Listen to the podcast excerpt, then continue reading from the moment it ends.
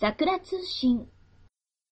皆さん、こんにちは。六流作家の桜つよしです。皆さん、こんにちは。鳥かご放送の山本です。よろしくよろお願いします。しくお願いします。桜さん、10年後の中国について言いたいことがあるそうなんですが、前回の続きなんですけど、はい。冷え込んだ日中関係を改善し、中国へ旅行する日本人を増やそうという狙いでお送りしているこの旅行記も、はいはいはいい。よいよ7回目となりましたけれども、はい。はい。北京からおよそ2週間ほどかけて陸路北上しまして、うん、すごいですね。現在僕は国境の町丹東にいます。はい。ここから僕は北朝鮮の平壌まで行こうと。目論んでいるわけですが、すごいですね。ただ、ここまでのスケジュールちょっときつすぎたんですよ。はい。ここからが旅の本番というか、はい一番の目的なんですけれども、はい。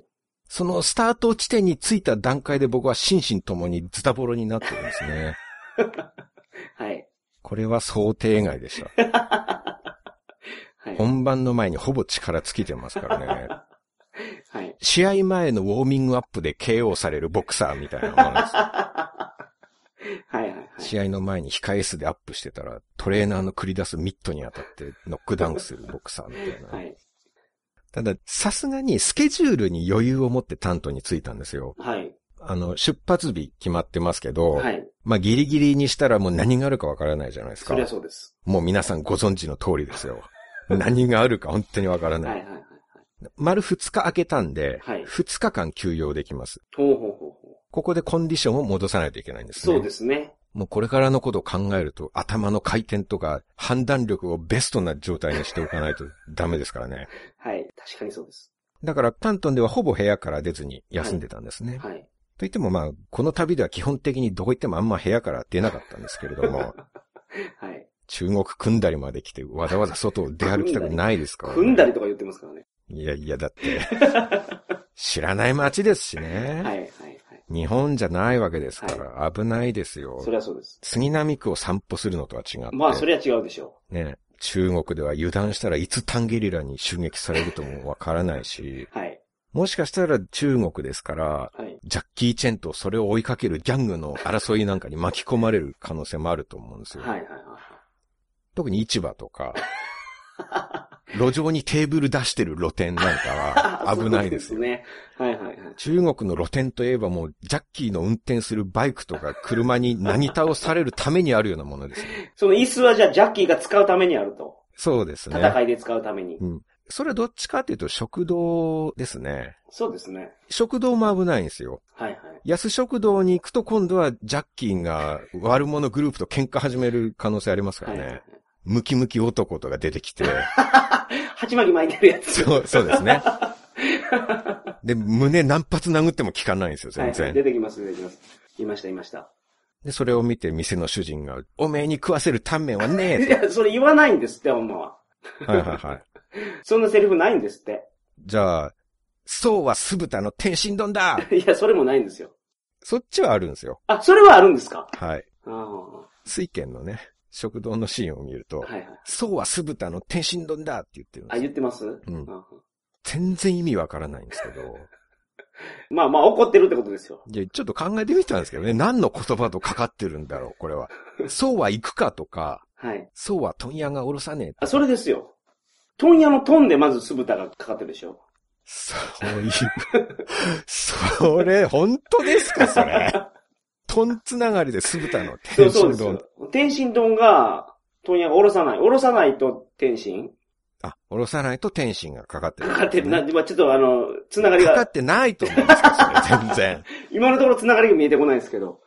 いや、でもそういう、こう、頭を悩まされたりね、はい。割り箸とか椅子とか飛んでくることにはいなる可能性もあるわけですよ、中国の食堂では。そうですね。我々が小学校の時に見てた映画ではもうそれがそうそ日う。よ常茶飯事く見てましたもんね、我々。見てました。めちゃめちゃ見てました。よく目にしていた。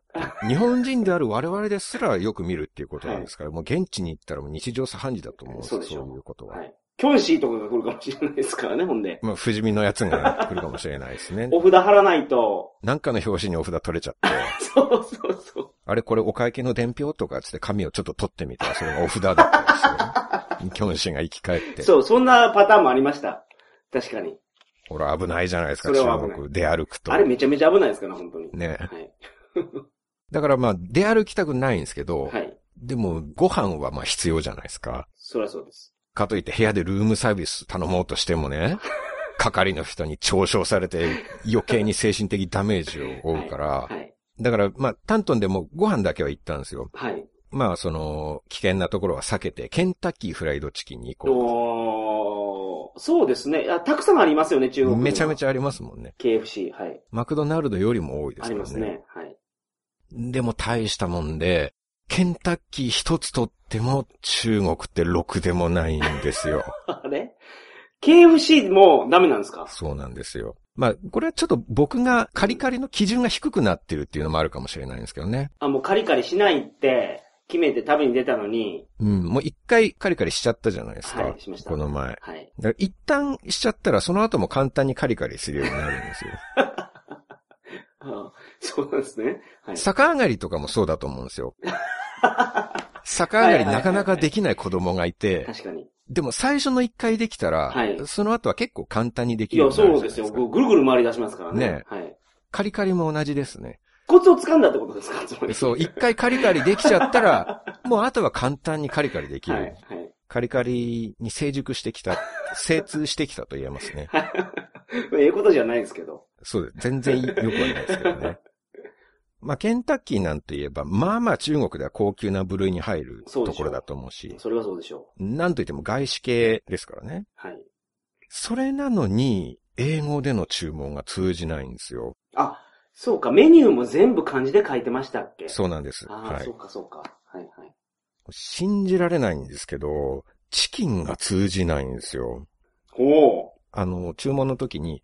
チキン2とか、はい。あと中国語交えて、チキンリャンコとか、はい、はい。いろいろ工夫して言ってみても、あーって聞き返されるんですよ。ちょ、チキンって店の名前に入ってますからね、あれ。はい。だから僕は、ちょっと口悪くて申し訳ないんですけれども、はい。ごめんなさいね。はい。お前が売ってるのはケンタッキーフライド何だ？お前が働いてる店はケンタッキーフライド何だ？それは思う。そうなりますよね。それは確かに思います。それ、そうなりますね。ケンタッキーフライドチキンという名称の店に勤めていてですよ。はい。チキンがわからないとはさすがに勉強不足じゃないかと。うん。それはそうですね。うんまあ僕も中国語で注文できないっていうのは勉強不足だけれども、はい。まああなたもケンタッキーフライドチキンで勤務している以上、んチキンくらいはわかるのが筋じゃないですか。それ、それはそうですね。それが労働者としての務めですよね。はい。最近の若者はすぐにブラックブラック言いますけどね。でもまず従業員としての務めを果たしてからそういうこと言おうよ。はい。ほんと頼むようん。ほんとチキンとしてよ、そういうところ。あ、そ、あ、そこまで一セットなんですね。桜さんのこのお話の。一セットって何ですか？セットとか。かないですよ。そんなものは。いや、ファーストフードやから。うんセットメニューっていう、セットメニューで。ね。はい。桜さんが全部用意してたのかなと思って。あの、まだセットは続きがあるんですよ、実は。あ、そうなんですか。チキン通じないっていうのは実は僕、その前から分かってたんですよ。ほうほうほう。他のケンタッキーもそうだったから。はいはいはいだから、このタントンのケンタッキーでは、ちょっとやり方変えたんですね。はい。はいはいはい。ケンタッキーって大人気で混んでるんで、早く注文しなきゃいけないんですよ。早くってどういう意味ですか？開店してからすぐにってことです？えっと、後ろに人が並んでるから。あー、なるほど。カウンターのレジの前に人がいっぱい並んでるから、はい早くしないと、どんどんどんどん人がそうなんです。溢れ返ってくると。筆談とかはもうしてられないんですね。はいはい。で、メニューの漢字すんげえ難しいんですよ。ケンタッキーで頼むようなやつ。はい。で、それで、まあ僕、アメリカとかでも使った作戦なんですけど、はい。レジの後ろの、後ろ側の上の壁に、はい。まあ、例の写真付きのセットメニュー。表示されてるじゃないですか。はいはいで、それも、まあ、セットの名前は中国語で読めないんですけど、はい。はい。値段を言うことにしたんですよ。ほー、なるほど。そこに33円のセットがあったんで、はいで、僕は列並んで、自分の順番が来たので、はいすかさずお姉さんに壁を指さしながら、はい。33円のやつって訴えたんですね。はいはいはい。でも、分かってくれないんですよ。わかりそうですけどね、それは。ですよね。はい。33円 !33 円ってこう必死で叫ぶ僕を、はいお姉さんは変質者でも見るような目で、え、何？って聞いてくるんですよ。僕はもう33元って何度も言ってるんですけど、はい。全く理解してくれないんですね。はい、はい。でも今から筆談する時間ないし、はい。かといって諦めたらご飯食べるチャンスをもう失うわけですよそうで。すね。そこで僕はとっさにレジの後ろに突入して、すごいな。はい、お姉さんの後ろに走っていって、そこではい、壁上のメニューめがけてジャンプして、はい。ジャンプしながらメニューを指さして、チェイコーって叫んだんですよ。すいません、チェイコーって何ですか？チェイコっていうのはこれっていう意味なんですね。あ、そうですか。はい。それでやっと通じたんですよ。はい、はい、はい。ほんとろくでもないですよ。いろくでもないっていうか、それすごいですね、そのチャレンジが。や、だってそれしかなかったんですよ。やり方が。諦めるかどうするかっていうことですもん。はいはいはいあの、レーザーポインターが役に立つって誰かが言ってましたよ。ああ、そうか。はい。それいいですね。レーザーポインターでピカピカピカピカやるんですって。ああ。いつも山本さん、僕が旅をした後にそういう豆知識を教えてくれますよね。先に言ってくれればよかったのに。そう、東南アジアの食堂とかでも受けるらしいですよ。僕やったことないですけど、へあの、あの人と同じやつで、どれやみたいな話になるじゃないですか、ーたまに。うんそれ食べてる、例えばカレーライス食べてたら、そのカレーライス、レーザーポインターで当てるんですって。そしたら、そのなんか、食べてる人もなにっこり笑って、美味しいぜ、これってやってくれるらしいです。それを先に教えてくれたら僕は何もジャンプしながらチェイコーと叫ぶ必要はなかったわけですよ。まあでもなんか、そういうなんかポインターとか工夫をしなくてもはい頼めないとおかしくないですかはい。ただセットメニュー注文したいだけなのにですよ。はい。キッチンの方まで入っていってジャンプしながらチェイコーって叫ぶっていう、そういう変態的な声をしないと頼めない。よう入れてくれましたね、ほんで。入れてくれたっていうか、なんかもう勝手に入ったんですよ。向こうが対応する前に。一番端だったんですよ、たまたま。はいはい。だから入りやすかったんですね。そうなんです。はい。すぐ横からさらっと入っていけたんで。もうちょっとやっぱ客に対する配慮考えてほしいなって。なんで40歳目前にしてね、ケンタッキーフライドチキンでジャンプしながらチェイコと叫ばなきゃいけないんだ。ジャンピングチェイコマンか、俺は。こんなん聞いたことないですけど。もうけど、ジャンピングチェイコマンですよね、それ。僕は違いますよ。ジャンピングチェイコマンじゃなくて、桜剛ですけど。一瞬ね、一瞬ジャンピングチェイコマンに僕はなりましたけれども、はいはいはい。一瞬だけ姿を現して、はい。実は俺の正体はジャンピングチェイコマンだったね。知らなかっただろう、みんな。そんな40歳いますかね恥ずかしすぎますよ。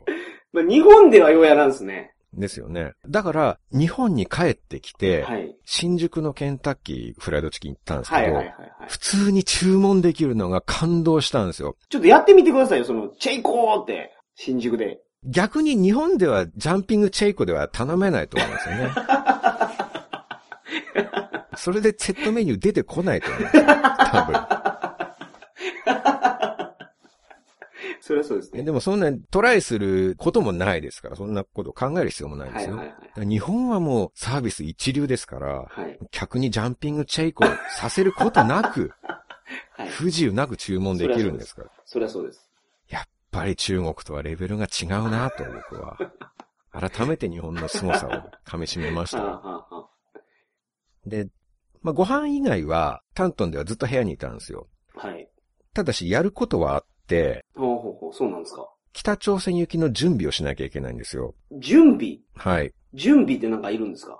いくつかあるんですけども、はいまあ今回一番の課題は、いかに別人格になりきれるかというか、はいはい職業をバレずに行くか。ホテルマンなわけですからね。そうですね。はい。ただ職業はもちろん、思想的にも、はいはい。向こうの人の話とかいろいろ聞きたいわけですから、はい敵対心を持ってるとかは思われない方がいいんですね。はい。多少なりとも、あっちの人にも心開いてもらう必要があるじゃないですあかいろいろ、その国内の現状とか聞くには。はい。だどっちかっていうと、北朝鮮に好意的な興味を持っている、はい。北朝鮮好きホテルマンみたいなのを演じなきゃいけないんですよ。はい。はい。はい。はい。まかり間違っても一択にことごとく二度と行くかボケっていう本を出している人間だということがね、はい。去年はビジネス本で、もろにその北朝鮮とか将軍様を面白おかしく茶化してる。六流作家の桜剛だということがバレたらいけないわけですよ。それはそうです。可能性はもうほぼないんですけど、万が一ですよ。はい北朝鮮の担当者の人が桜通信リスナーだったら、まあ、インターネット繋がってたら聞けますからね、これ。そうですね。はいあの、一般の人は全然ネットはもう見れないらしいんですけど、上の方の人っていうかなんか政府の人とか、はいはいはい正式な機関の人とかは見れるみたいなので、それも好意的に聞いてくれてるならいいですけど、はい。そうじゃなくて、まあ思想的にはこの桜剛っていうやつ許せないけど、まあでも日本語の勉強とか、はい、はい。あと日本人の思想傾向を学ぶために、いや、それ学べないですけどね。そのまあ思想傾向はまああんま言ってないですけど、そうだとしたら、その、メディア間違えてますけどね、その人。まあ、日本語学ぶためにとか。まあそうですね。まあもしくは同様にして、すごい確率で僕の本を読んでくれてたりしたらどうしようとか。そりゃそうです。だからタントンでは準備としてまず入念なイメージトレーニングを行いまして、ホテルマン時代の業務を思い出してですね、何か聞かれた時にもう自然に答えられるように、はあ、はあはあはああもうこいつはホテルマン以外の何者でもないと、あ、はい。一辺の疑いも抱かれないように自分のキャラクターを固めないといけないんはい。ですよ。はい。であとは準備の第二段階として、はい。持ち物のクリーンアップっていうのが必要なんですよ。クリーンアップ？はい。はい。パソコンと iPhone 持ってるんですよ。はい。そこから作家である桜剛の痕跡を消し去る必要があるんです。ええほうほうほうほまあ、旅行中も仕事に関連した作業発生するかもしれないんで、データ関連はそのまま残ってるんですう。ね。はい。だから、今の状態だと、例えばツイッター立ち上げるとすぐ自分のページ、はい桜剛のアカウント出てきちゃうんですよ。それはちょっと嫌だっていうかはい危ないと。はい。その証拠さえなければ、はい。もし疑われてもとぼけ通せる気がするんですよね。なるほど。逆に、はいその仮にもし向こうの人が桜通信を聞いてて、はい。声とか顔で、お前桜剛だろうと、桜通信やってるだろうって追求された時に、はい。僕が、え、誰ですかそれ？そんな人知りませんよって否定しても、はい。じゃあ iPhone 見せてみろって言われて、iPhone 見たら LINE の海外ブラックロードグループで、思いっきり桜剛として発言してたら。もう言い逃れできないですからね。確かに、そうですね。知りませんよ。何ですか？桜通信って。とか、とぼけても、はいパソコンのメール見たらう、んうん。山本さん、次回の収録テーマは、ノースケベノーライフでお願いします。とか、はい。やりとりしてるわけですから。はい。はい。これはきっちり処分しなきゃいけないですよ。そうですね。ああ、すごいな。そんなことまで考えてたんですね。そんなメールのせいで強制労働の刑になったらもう悔やんでも悔やみきれないですよ。はい。はい。山本さんのせいで僕は北朝鮮の収容所に送られるわけですからね。なんで僕のせいなんですか？まあでも、パソコンの電源入れろとか iPhone の電源入れろとかありそうな話ですもんね。実際どうかわからないですけど。そうですね。荷物検査の時もそうだし、はい。まあ向こうで何かこう怪しいなって思われた時に、はい。急遽取り調べが行われるみたいなものがないとも言い切れないと。はい。だからまず iPhone からはほとんどのアプリを消して、ええー、めんどくさいですね。まあ、アプリ消すのはまあ簡単なんですけどね。長押しして消すだけですから。まあそうですけど、また後で入れない感じじゃないですか。あ、それはめんどくさいですね。はい。で Twitter、LINE、あと UP っていう歩数系のアプリ。はいはいあれも桜剛って名前入れてたんで、はい。はい。あとカレンダーとか、はい。あと連絡先も、これはちょっとめんどくさかったんですけど、個別に削除したんですよね。ほうほうほうほうホテルマンだって言ってるのに、はい電話帳に嵐陽一とかう、ん丸山ゴンザレスとか、鳥かご山本とか、それ、まあそれはいいじゃないですか。けど、出版社のね、名前とか入ってますもんね、桜さんとか多分。はい。だからそういう怪しい連絡先が並んでるのはちょっとまずいと。はい。丸山ゴンザレスもでもちょっとおかしいと思いますよ。ホテルマン、一ホテルマンがですよ。丸山ゴンザレス、嵐陽一、鳥かご山本とか、そういう肩着じゃない奴らが並んでるっていうのはね、はい。なるほど。ちょっとおかしいでしょ。はい、はい。だからほとんど iPhone が初期化されたような状態になったんですけれども、はい、そうですよね。逆に iPhone 持ってるのになんでこんなアプリがないんだっていう不自然さあるんですけどね。はい。まあそこは向こうの人多分 iPhone なんか知らないだろうから、ほとんど大丈夫だろうと。はい。あとパソコンを普段 Google Chrome って使ってるんですけど、はいブラウザはい。ー。で、それをブラウザごと削除してほ、うほうほうほうそうするともうメールの ID とか。丸ごと消えるじゃないですか。なるほど。残ってないんですね。はい。それけど、設定ファイルちゃんと残ってると思うんですけど。Chrome の場合、クラウドの方で保存してますから、ああ、そうなんですか。だから入れ直せば見れたりしますけどはいはいはい、でも IE はそのまま残ってるんですよ。インターネットエクスプローラーは。はいはいはいはい。で、さすがにそっち見ませんか見るとしたら。あ、なるほど。クローム入ってないからブラウザ使うとしたらこっち使うとるなと。はいはいはいはい。さすがに Chrome も使ってるかもしれない、ダウンロードしてみようとか、そこまで考えないです いくらなんで。そんな面倒なこと。はい。あとは、仕事関連の原稿とか入ってるフォルダはい。も削除。ほうほうほうあと日記も削除。え、それってあれですよね。もう日本にはあるや、あるんですよね。バックアップ。はい。はあ、日記とかも一回そのネット上にアップするんですよ。はあ、はあ、はあ。メールで送ったり。はいはい旅行に行くとあのテキストで書くんですけど、はい。はい。まあ、それを見ると中国ぶっ殺すとか、マジお前らいい加減にしろよ、タココラとか。なんか物騒な人間だと思われそうな感じになってるのなるほどはいはいはいで、でそれも削除。はい。で、データ上は桜剛の痕跡はすべて消しました。はい。で、最後にもう一つ消さなきゃいけないものがあるんですよ。はい。それが、エロデータなんです。おー。これはね、事前に他の旅行者のブログとか、ニュース記事をリサーチして知ったんですけど、はい。北朝鮮はエロ関連物品の所持にド厳しいんですよ。お。とある旅行機だと、はいその人入国するときに、はい。同じ電車に乗ってた女の人が、新品のストッキングを持っていたんですって。はい。はい。どっか外で買ったやつ、はい。そのストッキングのパッケージに、はい。ストッキングを履いた生足の写真が載ってたそうなんですよ。はい。でもそれがエロ物品と認定されおて、ー。はい。で袋だけ全部没収されたっていうんですあよ。ー、なるほど。相当厳しいと。はい。もっとシリアスな記事になると、これは2014年の某新聞の記事なんですけど、はい。北朝鮮国内で女性の裸が映ってるようなわいせつな映像を所持していた住民がはい。80人、はい。期間中で銃殺されてるんですよ。えー、2014年ですか、ほんで、それ。そうですよ。最近ですよ。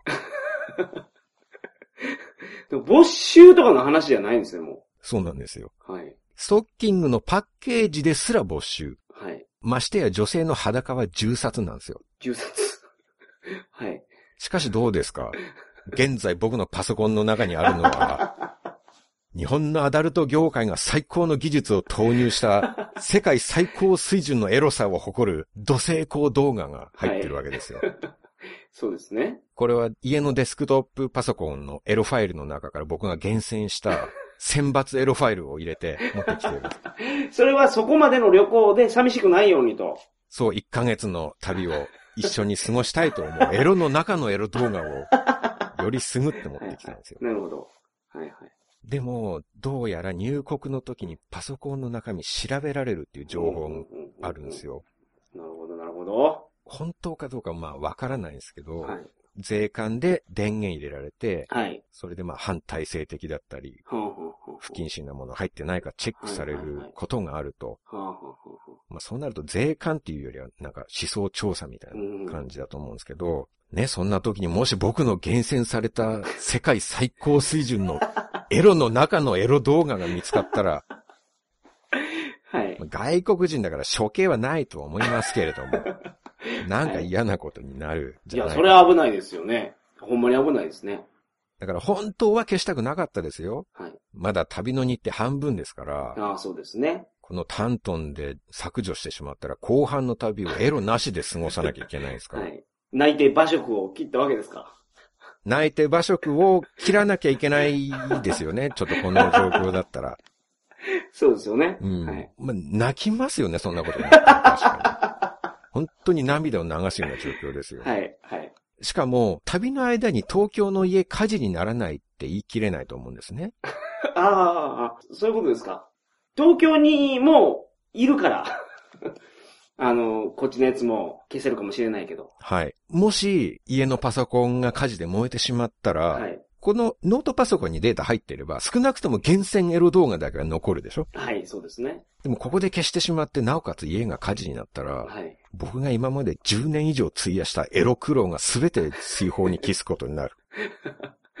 はい。だからまあ本当は消したくないですけど、はい。もし見つかって処刑までいかなくても拘束とかされて、それはそうですね。恥ずかしいですよ、そのニュース。ね、トップニュースになると思いますけど、日本の。全番組が取り上げますわ。6時のニュースとかでね、昨日、六流作家の桜剛さんが、北朝鮮に大量の厳選エロ動画を持ち込もうとした罪で、当局に拘束されましたとか。はいはいはいはい。なるでしょうね。炎上騒ぎですよ、もう。はい。ということで僕は、はい。しぶしぶはい。パソコンのエロデータフォルダをクリックして、はい。削除ボタンを押そうとしたんですね。そしたらその時、どこからともなく僕の裏人格である。第二桜剛の声が聞こえてくるんですよ時々無茶するやつうなんですけど、はいはい。なんか囁いてくるんですよ。はい。おい、ちょっと待てと。はい。よく考えてみろ。はい。お前の座右の銘は何だと。お前の人生のスローガンをもう一度思い出してみろって言うんですよ。はいはいはい。そこで僕はハッとしたんですよ。はいはい。それ桜通信のタイトルにもあったやつですか？はい。忘れていました。はい。そう、僕の人生のスローガン、それは、はい。ノースケベノーライフなんですよ。そうでしたね。そんなことおっしゃってましたね。はい。スケベなくして人生なし。はい。いやー、俺は愚かだったと。はい。仮にここでエロデータを全部消してね、はい。安ンとぬるま湯に使った旅をしたとして、はい。それで何が残るんだと。はい。これで消したら後半の旅をエロなしで過ごさなきゃいけないじゃないですか。まあそうですね。そんな旅を旅と言えようか。はい。ましてや、もし旅の間に家が火事になったら、全エロデータが失われるんですよはいはいはいはい。そうね。そうなったらはい残りの人生を俺はエロなしで過ごすことになる。いや、また勝ったらいいじゃないですか。その苦労を考えるとですよ、はいはいはい。増えていくまでもものすごい時間かかりますよ。だって10年以上かけてコツコツ増やしてきたんですから。はい。当分の間はエロなしも同然ですよ。はい。そんな人生に意味なんてあるのか。ほうほうほそんなの生きながら死んでいるようなものじゃない。はいはいはい。自分の保身のために大切なエロデータを消してしまうような人間がね、今後どの面下げて僕の座右の銘はノースケベノーライフですなんて言えるんだと。それで今後エロ動画に顔向けできるのかと。はいはいはいはい。そして僕は決めたんです。エロデータを一つも消さずに入国することを。すごいなぁ。それってでも、ファイルは隠すんですよね。はい。あの、仮に、まあ、検査があったとしても、はい。絶対見つからないように。はいはいはい。まあもちろんそれは完全なる隠蔽をしなきゃいけないですよね。ほうほうほうほう僕が考えた方法はですね、はい。デジカメの予備のメモリーカードにデータを移すという手を思いついたんですよ。はい。あの、デジカメ僕持っていたんですけど、はいはいメモリーカードは2枚あったんですね。はい。はい。SD カード SD カード、はい。の容量大きいやつなんですけど、はいはいその今カメラに入れてない方のメモリーカードにはい。エロデータを入れようと。はい。僕のパソコン、レッツノートっていうので、はい。そのデジカメ用のカードを直接させるんですね、パソコンに。はいはいはいで、カードの方にデータを移せば、はい。はい。パソコン見られても大丈夫じゃないですか。そうです。カード抜いておけば。はいはい。はい。で、そのカードはカメラケースの方に入れておけばほ、うほうこの国境の田舎に住む北朝鮮の職員がですよ、はいはい。カメラケースの中のメモリカードですよ。はい。カメラならともかくわざわざパソコンに挿してまではい中身を精査するっていう発想はないだろうと。なるほど。まあ、せいぜいデジカメに入れさせられることはあるかもしれないですけど、はいその写真チェックのために。はいはいはい。でも、エロフォルダ圧縮してますから。そのカードをデジカメにセットしても。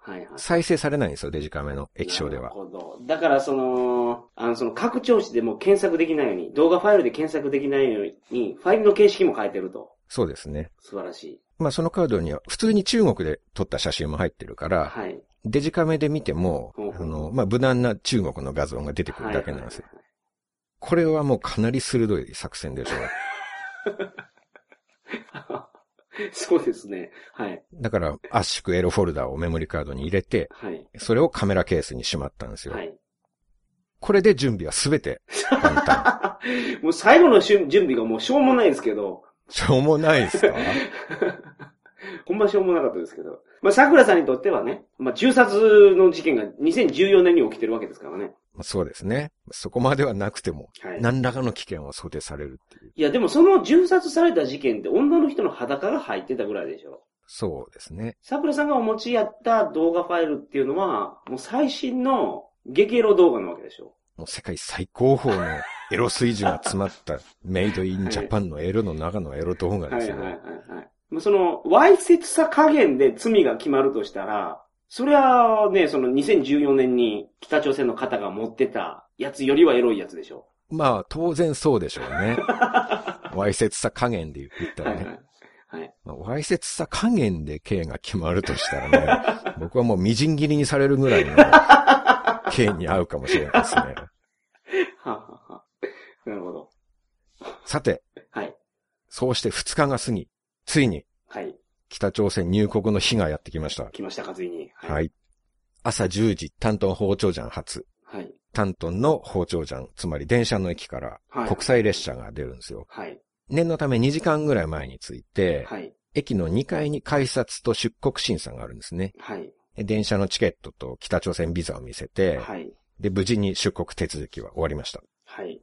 でその先に待合室があるんですけど、はい。そこに同じく出国審査を終えた中国人とか、あと北朝鮮人がいるんですよ。はい。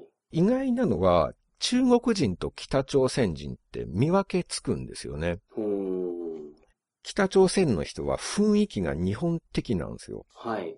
日本的というか、まあそれが朝鮮的なのかもしれないですけれども、はい明らかに一般の中国人とは違う、なんか昔の日本人みたいな、なんかつつましやかというか、落ち着いたというか、はい。ちょっと仲間意識を感じてしまうような外見なんですね。はい。若い女の子も何人かいたんですけど、はい。可愛いんですよ。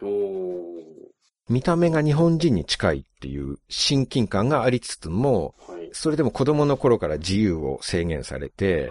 なんか苦労して育ったがゆえの純朴さみたいなものがあって、僕はなんか感動しましたんいいね。ですね。はい。うんただ、もう一つ見分けがつく条件があって、はい。それが北朝鮮の人はみんな胸にバッジをつけてるんですよ。はい。はい。はい。キム・イルソンバッジ。はい。あの、キム・イルソンの写真がはい。載っているやつ。はい。で、多くの人はキム・イルソンバッジとキム・ジョン・イルバッジと二つつけてるんですね。今の人はつけてないんですか？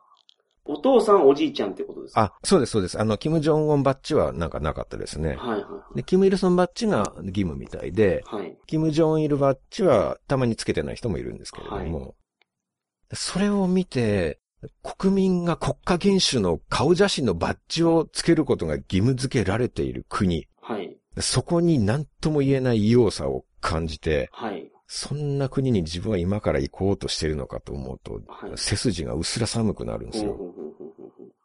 やがてホームにタントン、ピョンヤンって書かれた電車が入ってくるんですね。はいはいはいはい。乗車口で入国カードと税関カードをもらって乗車をしまして、はい。でしばらくすると電車がゆっくり動き始めて、はい。国境の川、鴨緑港、はい。そこにかかる鉄橋を越えていくんですよ。はいはい川を越えて対岸の陸地に入った時には僕ももうかつてない気持ちの高ぶりがありましたね。ほー、なるほど。くわー、来たーと。はいはいはいはい。いいですね。いや、なんか、ここまで丁寧に説明していただくと、すごく、あの、入っていけますね、桜さんの説明。そうですか。はい。臨場感が臨場感がありますね。すごいですね。はい。だから逆になんか飲み会とかで話したくないんですよ、この話をは。あ、はあはあは絶対ものすごい端折って話すことになるかあ、ら、そうですね。はいはい。僕としては原稿書いて飲み会でも緻密に話したいんですよ。はい2時間ぐらいかけて。。はいはいはいはい。いや、これはなんかすごい臨場感がありますよ。絵が、その浮かび、浮かんでくる感じ。はい。よかったよかった。はい。ただ、対岸の駅に着いたところで、はいすぐまた停車なんですね。新義州っていう街なんですけど、うん。はい。ここで北朝鮮側の入国審査と税関があるんです。はいはいで、まあ、さっきまでの車内でカードは書いて記入してあるんですけど、はい。でここでは乗客が出ていくんじゃなくて、はい。はい。北朝鮮の軍人が電車に乗り込んできて手続きするんですね。はい。見たところ北朝鮮では入国管理とか税関とかみんな軍人の人がやってるんですよ。ああ、なるほど。まあ、軍隊の仕事なのかもしれない。はいはい。あのニュースでおなじみの緑色の軍服と軍帽を身につけた僕が去年反門店で遠くにポツンと 一人だけ見たことのある。あの不気味な北朝鮮兵士がはい自分の乗ってる電車の車両に何人も入ってくるんですよ。はい。とんでもない緊張感ですよ。そうですね。で車両の両端からはい。順番に入国カードを回収して、はい。さらに税関っていうか、その検閲担当の兵士がはい全員の荷物を開けさせて中身を調べるんです。うんうんうんうん女の子もポーチとかまで開けられて、はい。中の化粧品も全部ぶちまけられたりしてるんですよ。だからなんか反体制的なものとか、はい韓流ドラマの DVD とか持ってたら逮捕されるんでしょう、そこで。ちなみに、本当にたまたまなんですけど。ど、はい。隣のボックス席に、はい。日本留学経験のある中国人の人がいたんですね。はい。日本語が結構できるんですけど、まあ、あちらから声かけてくれたんで、軽く挨拶しただけなんですけど、はい。その人が検査の順番待ってる時に、僕にかなりシリアスな顔で、はい。スケベなもの持ってないですねって。あったらまずいですよっておっしゃるんですよ。はい。はい。はい。いや、あるわけないじゃないですか。何言ってんですか？って。あそうですよね。ああ、よかったです。とかいう会話を交わしながら、はい心の中ではもう恐怖に打ち震えるんですよ。もしですけど、もしあったらどうなるんですか？ってはい聞いてみたんですけあ、ど、はい。それはわからないです今までそういう人は見たことがあ、ないんで。はいはい。そんなアホはおらんかったと。まあ、そういうことじゃないですかね。命がけでエロいもん持ち込むアホはおらんかったってことでしょうね。おそらく、そういうことでしょうね。わかんないですよ。いたかもしれないですけど、まあ彼の経験ではね。はい。で、僕のところにもはい。軍人さんがやってきました。はい。恐怖で膝震えそうになりながらも、まあ、はい。入国カードを渡して、はい。そこには偽職業書かれてるんですけど、はいはいまあそれはあっさり受け取られまして、はい。どうせ問答できないですからね。あちらハングル語か中国語ですから、そうでしょうね。僕は日本語か片言英語程度なんで、はい。まあ問題なく受領されて、はい。次に荷物検査。来ましたか。はい。また別の検査担当の軍人さんが来て、はい。彼を仮に軍人 A さんとしましょはい。う。40歳から50歳ぐらいで、まあかなり威圧感があるんですよ。はい。で、その A さんがまずジェスチャーでポケットの中身全部出せって言うんですね。ああ、怖い。はい。で iPhone を入れてたんで、はいまあ出したところ貸せって言うんですね。はい。で、渡すとロック解除しろと。はい。はい。あわかりましたって言って。はい。で、解除をして渡すと、まあなんか見るんですけど、はい。やっぱり操作には慣れてないんですよ。はい。はい。ぎこちない手つきであれこれチェックしてるんですけど、はいまあ僕どうせまずいデータ全部消してあるから、はい。はい。見られてもなんともないと。はい。で、iPhone は問題なく変換されて、はい。次に僕のキャリー兼バックパック、はい。これを開けて所持品を調べるんですよ。はい。特に本を一冊一冊取り出して、これは何の本だこれは何の本だって聞いてくるんです。あ、それは北京のガイドブックですとか、はい。台湾のガイドブックですとか、はい。あと、まあ、文庫本とかもいちいちの中身までページをザーってこうめくって、何やら検閲してるんですよ。はい。まあでもそれも問題はないと。はい。でそれが終わるとまた軍人 A さんが、なんか、iPad、iPad とか言ってくるんですよ、僕に。アイパうん。ー。はい。何ですか？はい。え？って、なりますよね、そら。ね。はい。何回も聞き返してたら、はなんかすごいイライラしだして、あはい。やばいですね。はい。それでいきなり、ディエンノーって叫ぶんですよ。元能ディエンノはいはいはい。ー。ディエンノー、だから、電脳なんですよ。あ、電脳はいはいはいはい。つまりパソコン出せっていうことなんですね。iPad って言ってたんですね、パソコンのことを。おそらくそうだと思います。はい。iPad って言ってたのを僕は、え？え？って。iPad 持ってないんですもんね、だって。そうです。はい。持ってるのパソコンなんですもんね。うんはい。だから怒って怒鳴るんですよ。はい。いや、怖ー。怖いですって。いや、それは怖いですね。怒鳴らなくたっていいじゃないですか。そんな怖い制服着てね、はい。急に大声出さないで。はい。こっちは電車乗ってからずっとビクビクしてるんだから、はいはいはい。もうやめて、はい。カリカリするのは良くないですよ。大人はカリカリしないものですからそうで。すね。はい。みっともないですよ、そういうの。はい。パソコンはミニリュックの方に入れてたんで、はい。まあ、取り出して渡そうとすると、はい。またジェスチャーで開けろって言うんですよ。はあ、はあはあは開けろっていうのはつまり電源入れろっていうあ、あそういうことですね。はい。だから起動して、はい。まあでもさっきこの人 iPhone すらほとんど使えてないのを見てるから、はい。まあ好きにしてくださいよと。はい。この日本製高性能パソコンをあなたが操作できるものなら、まあそうです。レッツノートってね、今出てるパソコンでもまあ高い部類に入りますからね。そうですよね。パナソニック様の技術を結集したはいはいはい。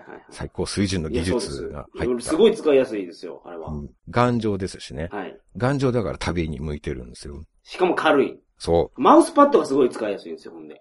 あ、そうなんですね。はい僕、外付けなんですよね、マウスは。ああ、そうなんですか。はいいや、僕も、レッツノート使うまでは、マウス持ち歩いてましたけど、うんうん。レッツノート使い出してから、もうすごい使いやすいですよ。でも他のパソコンに変えると使いにくいです。そうなんですか。はいやっぱり、レッツノートって素晴らしいパソコンですね、はい本当に。はい。それを、はい。でまあ、だから、はいまあ、ご自由にどうぞと。はい。で、まあ、だいぶ僕は侮りながらパソコンを差し出したんですね。はい。でそしたら A さんはもうひったくるようにパソコン掴んで、はい。おいって誰か呼ぶんですよ。はい。そしたら若い兵士がやってきて、ほうほうほうほうその兵士がパソコンを受け取るや否や、はい。近くの座席に座って、ものすごいスピードで僕のパソコンを使いこなすんですよ。はいはいはい。持ち主の僕でもそんなスピードで扱えないってはいいうはいぐらい、なんか目にも止まらぬ速さでタッチパッドとキーボードを操作して。全フォルダ開いてチェックしていくんですすよ。ごいですね。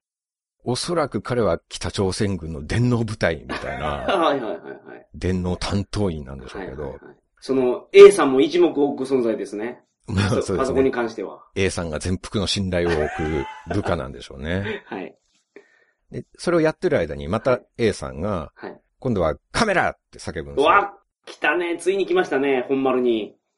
わかりましたと。はい。デジカメをケースから出してはい。渡しました。はい。そうすると、やっぱり液晶で A さんは中の写真一枚一枚確認していくんですよ。ほうほうほうほまあいいですよと。はいまあ僕もこんなこともあろうかと。国境とか兵士とか、はいまずそうなものを取ってないですかうらね。はいはいはい。で、僕の心にいささかの余裕があったのはそこまでなんですよ。はい。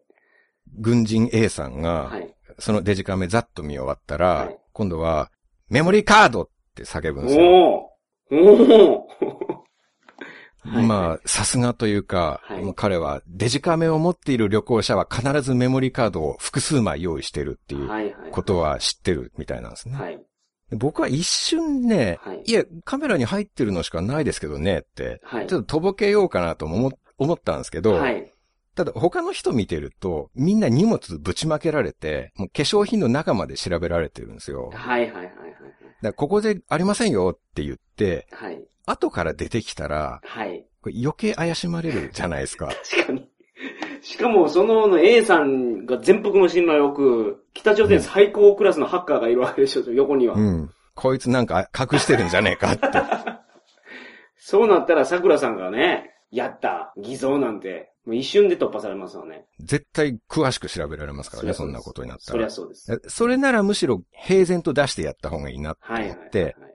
まあカメラケースから例の予備のメモリカードを出して出、しました。はい。すまし顔で差し出したんですね。はい。はい。まあどうぞカード入れ替えてチェックしてくださいと。はい。はい。やましいもの何もありませんかはい。らと。はい。で、A さんにそのカードを渡したら、はい。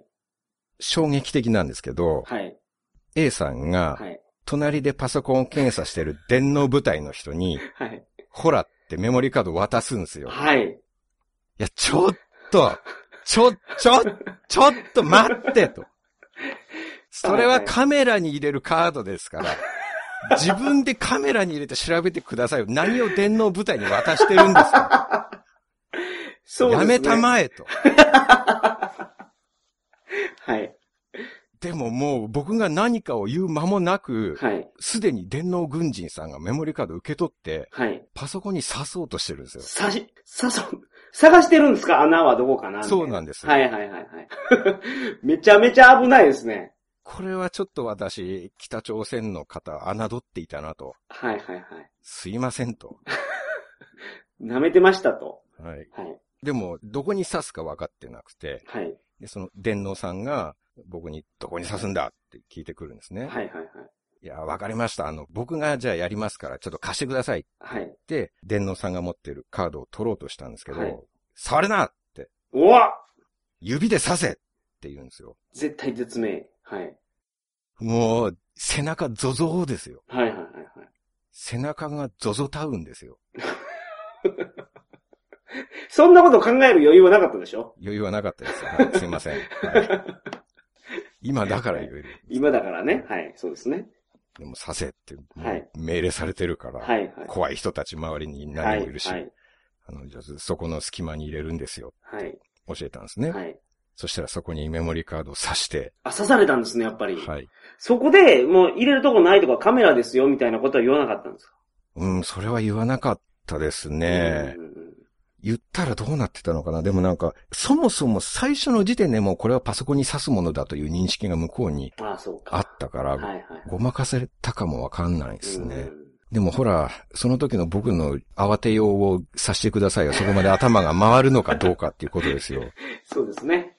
はい。うんはいで、メモリーカード刺されて、はい。マイコンピューターからフォルダ開いて、はい。全ファイルをチェックし始めるんですよ。はい。はい。はい。まず、聖徳とか朝日の写真とか、はい。普通の画像が出てきて、はい。そして、あとデジカメで動画もいくつか撮ってたんですけど、はいはいはい動画も一つ一つ全部再生して調べるんですよ。写真は日付ごとにフォルダに入ってるから、はい。すべてのフォルダ開いて調べるんですね。はい。で、すべてのフォルダを見終わって、はい。彼はおもむろにメモリーカードを引っこ抜いて、はい。はい。ほらよって僕に返したんですよ。はい。すいません。実は、はい。そこにはエロデータ入ってなかったんですよ。デジカメに刺さってるやつに入ってるってことですか？いや、あのですね、はい。これがですね、確かに、一旦僕はこのメモリーカードに昨日の夜エロファイルを圧縮して移したんですよ。はい。ただ、その後で万が一ということがあるなと。はい。ひょっとしたらこのような展開があるかもしれないなっ。思い直して、はい。やっぱりメモリーカードやめて別のところに入れたんですよ。それはパソコンの中なんですね。はい。パソコンの中なんですけど、渾身の知恵を振り絞って、鉄壁の偽装をして機密の場所に入れ込んだんですよ。はいはいはいはい。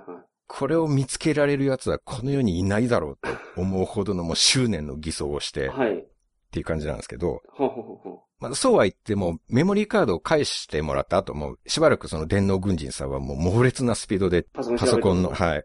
あっちのフォルダ開いたり、こっちのフォルダ開いたりやってるわけですよ。はいはいはいはい。この時のね、その検閲を後ろから見守る僕の緊張感は、なかなか筆舌に尽くしがたいものが ありましたよ。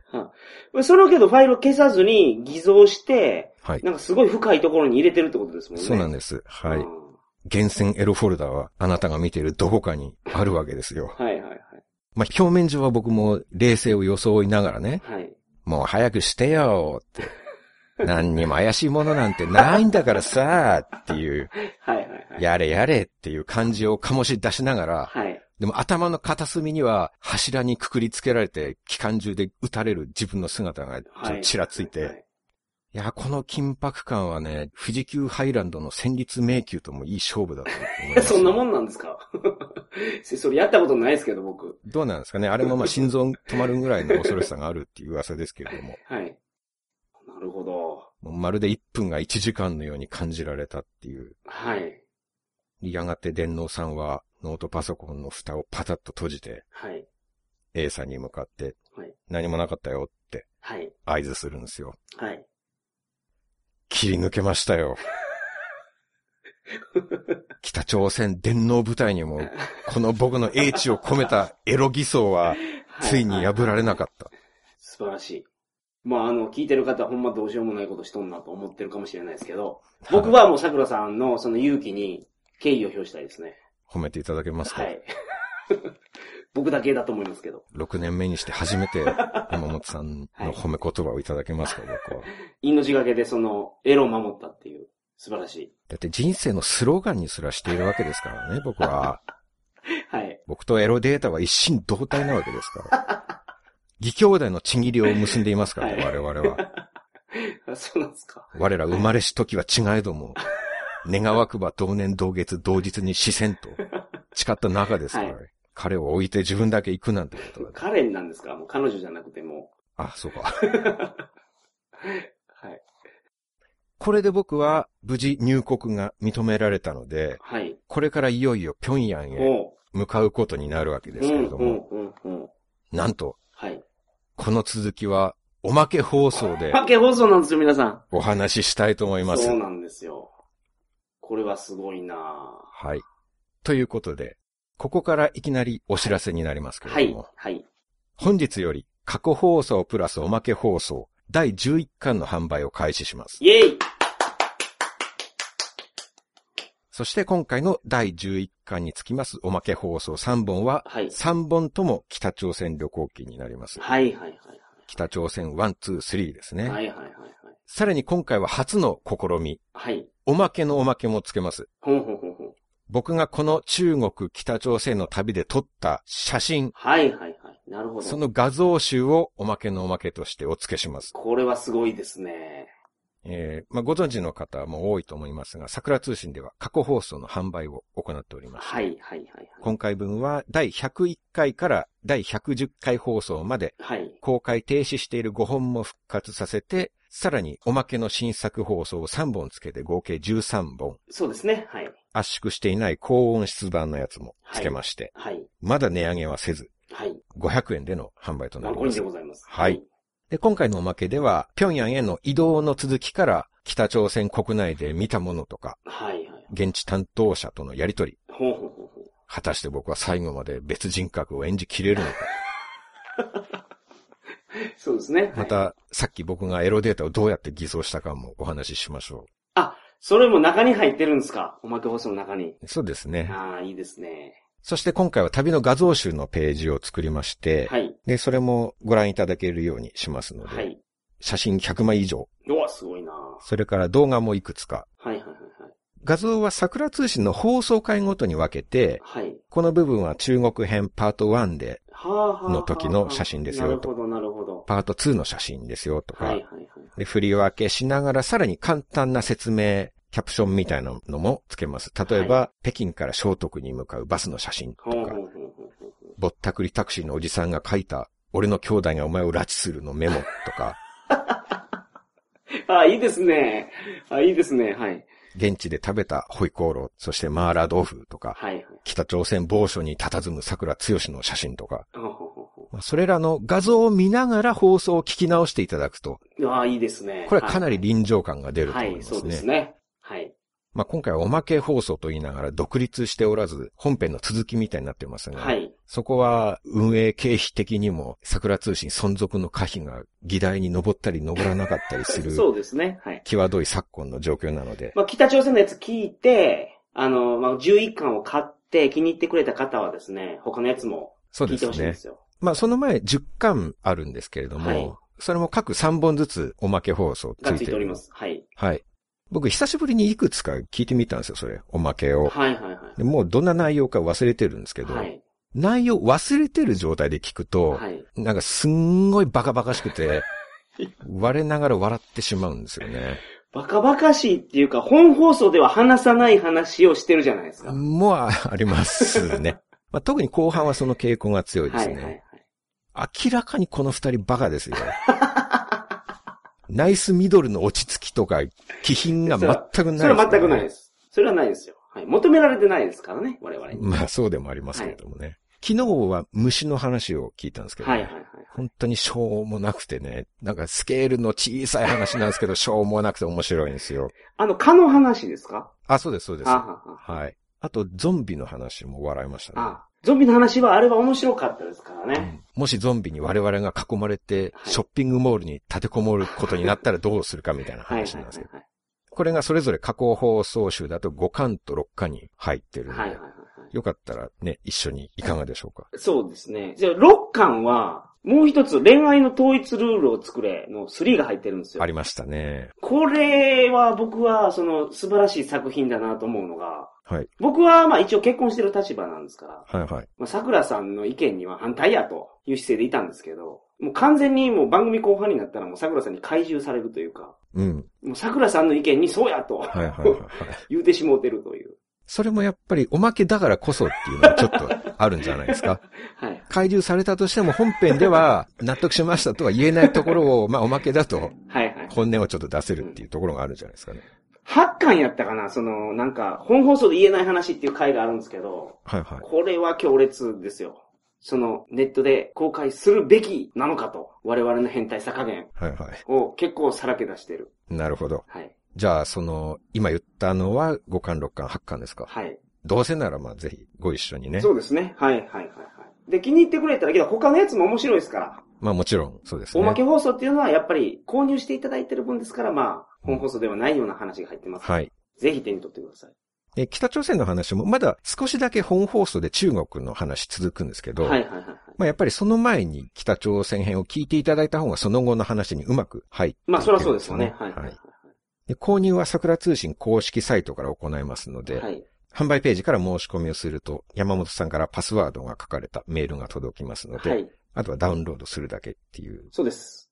ちなみに僕、たまに聞かれるんですけど、はい。スマホしか持ってない人でも買えるんですかっていうのを聞かれるんですけど、これはどういう感じになるんですかね？スマホでも聞けるんですけど、一応この過去放送って、ZIP っていう圧縮ファイルにしてるので、はいはい。結構技術的に難しいんですね。ですので、パソコン使って、スマホつないで聞いてもらう方が、まあいいんですけど、スマホだけでもできないことはないです。パソコンに落としたらスマホには全然入れれますからね。すぐ入れれます。はい。iTunes とか、まあ他の Android やったら、まあなんかそのソフトで入れたらいいだけなんで。本当はまあ、パソコン、まあ持ってない人も一時的にそ誰か借りてくれう。たり、まあ、それはもう運営側はあんまり言いたくないですけど、友達のパソコンでできますから。でそこから、まあ、スマホに入れてもらえば。はいはいそうスマホだけでダウンロードするのは難しいけど、できないことはないんですよね。できないことはないです。圧縮ファイルを解凍するファイルが必要だったり、なんかアプリを入れてってそうです、そうです。いうことになるんですね。はい。だからスマホ詳しい人やったらできますから、もうお友達にそういう人がいたら、